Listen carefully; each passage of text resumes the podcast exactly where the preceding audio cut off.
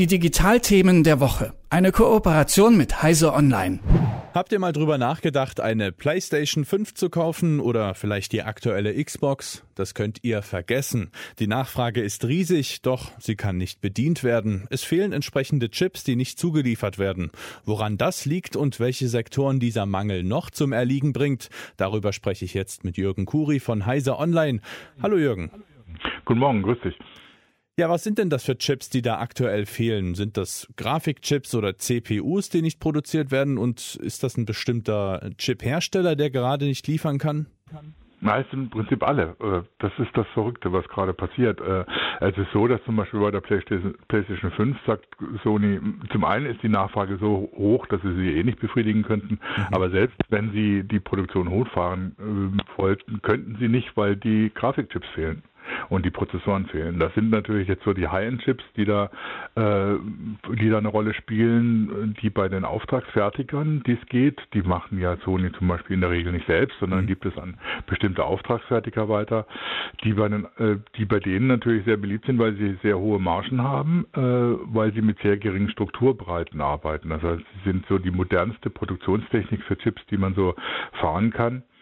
Ähm, das ist aber nicht das Einzige, was, was da passiert. Weil sich die Auftragsfertiger auf diese Chips sehr konzentriert haben, fehlen jetzt andere Chips, die eben nicht so äh, in der neuesten Technik produziert werden. Da geht es dann zum Beispiel um Chips für die Auftrag, für die Autoindustrie, um mhm.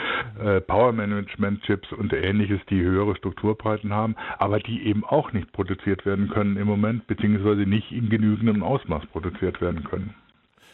Und kann man sagen, warum die nicht produziert werden? Fehlen denn da vielleicht Rohstoffe, seltene Erden, über die man ja immer spricht?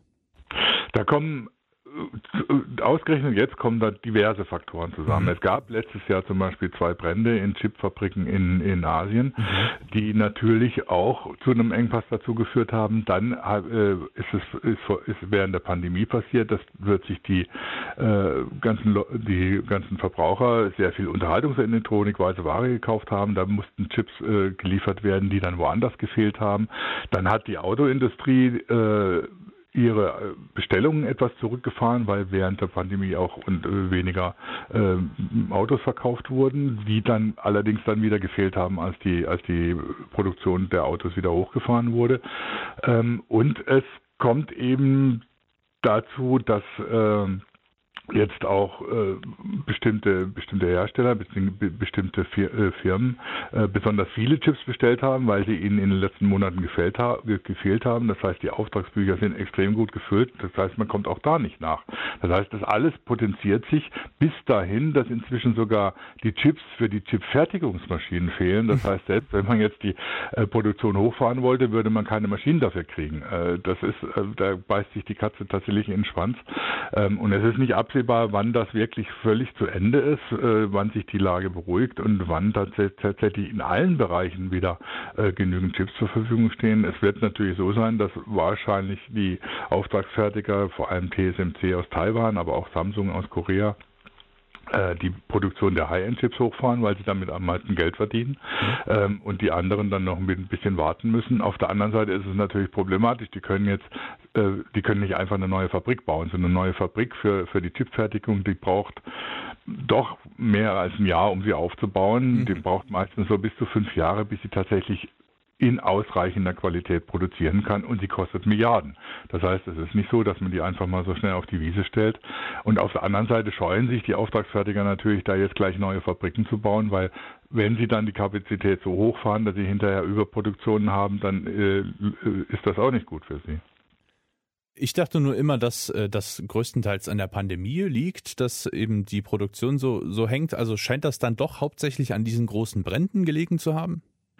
Ja, die, die Brände sind ein, eine Ursache, aber die Pandemie spielt, wie du, wie du richtig vermutest, eine große Rolle, weil sich da natürlich die, die Auftragslage völlig durcheinander gebracht äh, wurde und äh, damit auch die, die Planung für das, was man wann wie produziert, äh, sehr schwierig wurde und jetzt natürlich Firmen vor der Situation stellen, dass sie die äh, Aufträge storniert haben und jetzt aber sie eigentlich dringend bräuchten, aber sie jetzt wieder nicht geliefert bekommen. Das heißt, da, da geht einiges durcheinander und die Pandemie spielt spielt tatsächlich auch da eine große Rolle dabei. Jetzt hast du gesagt, es dauert bis zu fünf Jahre, bis so eine Chipfabrik wirklich voll hochgefahren und voll einsatzfähig ist. Kann ich jetzt damit dann erst rechnen, dass ich in fünf Jahren eine PlayStation 5 bekomme? Na, das wollen wir jetzt mal nicht hoffen. ähm, also es ist so, dass Sony natürlich versucht, äh, möglichst schnell äh, an die entsprechenden Chips zu kommen und die Produktion auch zu befriedigen. Aber inzwischen geht man davon aus, dass diese, diese Chipknappheit tatsächlich bis 2022 dauern kann. Das heißt, bis 2022 da Engpässe geben wird mhm. und dass sie teilweise sogar noch verschärft wird, dass jetzt zum Beispiel teilweise AVM zum Beispiel sagt, sie können gar nicht so viele Router herstellen, wie sie verkaufen könnten, weil sie keine Chips bekommen. Mhm. Ähm, dazu kommt, dass dann äh, auch wieder andere Komponenten dann unter Umständen äh, äh, knapp werden, wenn die wenn, wenn so viele Aufträge eingehen. Das heißt, da geht es dann nicht mehr nur um die Chips selber, sondern um, um äh, Materialien, die man braucht, um sie überhaupt funktionsfähig zu machen.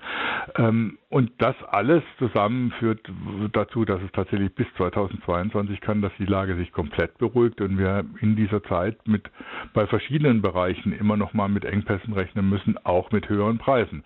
Das heißt, da gehen teilweise inzwischen auch schon die Preise für Notebooks und ähnliches hoch, äh, weil die Nachfrage sehr hoch ist, aber die äh, nicht genug befriedigt werden kann.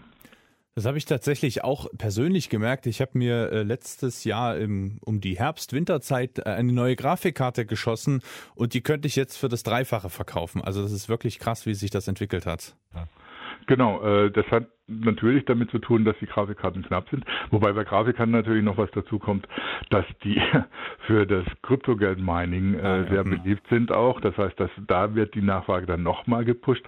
Das zeigt aber auch, wie viele Faktoren im Moment da eine Rolle spielen, dass Sachen knapp werden, dass ein Chipmangel herrscht und wo der sich überall auswirkt. Das ist, äh, das ist nicht nur, man kann nicht sagen, es waren jetzt die Brände oder es ist die Pandemie. Es kommen sehr viele Faktoren zusammen, die sich im Moment gegenseitig potenzieren.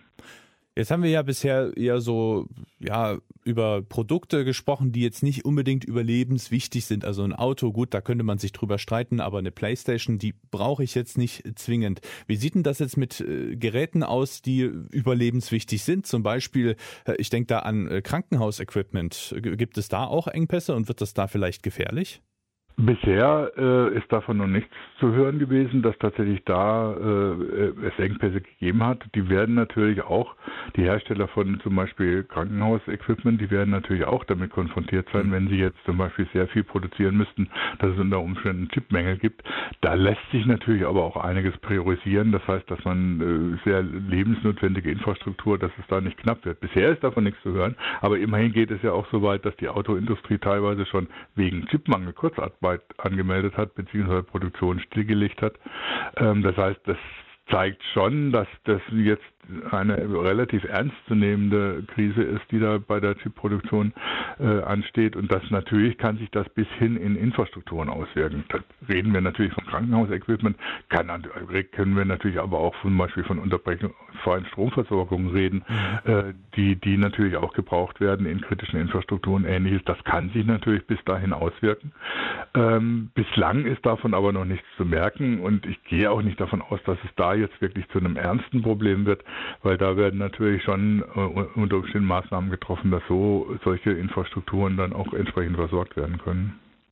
Jetzt haben wir schon darüber gesprochen, dass ja, wie es aussieht, die einzige Lösung wohl ist, dass man warten muss, bis die Kapazitäten wieder aufgebaut sind, bis die Fabriken wieder hergerichtet sind. Gibt es denn vielleicht aber trotzdem irgendwelche Ausweichspläne, dass man jetzt vielleicht jetzt nicht auf die Chips vom Marktführer zurückgreift, sondern ich sag mal zweite Wahl dann irgendwie benutzt? Das ist kaum möglich. Es gibt nur noch wenige Firmen, die tatsächlich solche, also die, die zum Beispiel die High-End-Chips tatsächlich produzieren können. Ähm, äh, es ist eher so, dass dann unter Umständen die Chips in der, in der zweiten Reihe, die größere Strukturbreiten haben, tatsächlich mehr produziert werden müssten. Da müssen Produktionen umgestellt werden. Das ist alles nicht so einfach. Ähm, es ist so, dass zum Beispiel Intel sagt, äh, ja, wir versuchen da eigene Kapazitäten wieder mehr aufzubauen und eben auch unsere Produktionskapazitäten nicht nur für uns zu nutzen, sondern sie auch ähm, für andere anzubieten, dass die, dass äh, für die, das Intel für andere Firmen fertigt, was bisher nicht so üblich war. Ähm, auch die Europäische Union versucht ja im, unter dem Stichwort digitale Souveränität da auch eigene Produktionskapazitäten aufzubauen für Chips, die unter Umständen überlebenswichtig sind. Äh, das sind aber alles langfristige Maßnahmen, die jetzt nicht so kurzfristig wirken. Kurzfristig gibt es da kaum Ausweichmöglichkeiten. Da wird man mit leben müssen und gucken, wie man das am besten organisiert und wie man da am schnellsten drüber wegkommt. Sagt Jürgen Kuri von Heiser Online. Ich bedanke mich fürs Gespräch. Ich danke dir. Die Digitalthemen der Woche. Eine Kooperation mit Heise Online.